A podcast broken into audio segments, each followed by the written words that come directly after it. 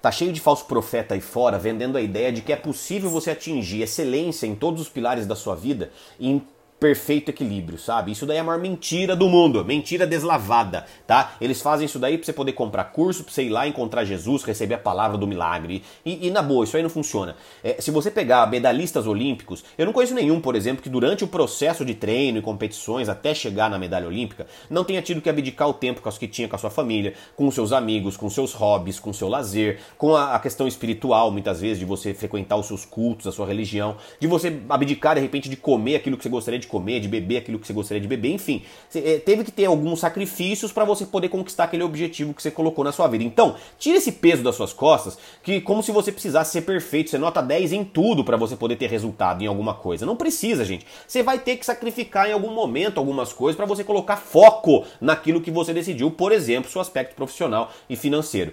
Eu vou dar duas dicas para que você possa fazer isso pelo menos de maneira saudável, tá? Primeira coisa, colocou foco no profissional? Colocou. Vai ter que sacrificar as outras áreas da sua vida, mas faça esse sacrifício, só que não deixe os outros pilares chegarem a zero. Não, não, não sacrifique tanto a sua saúde ao ponto de você perder a sua saúde.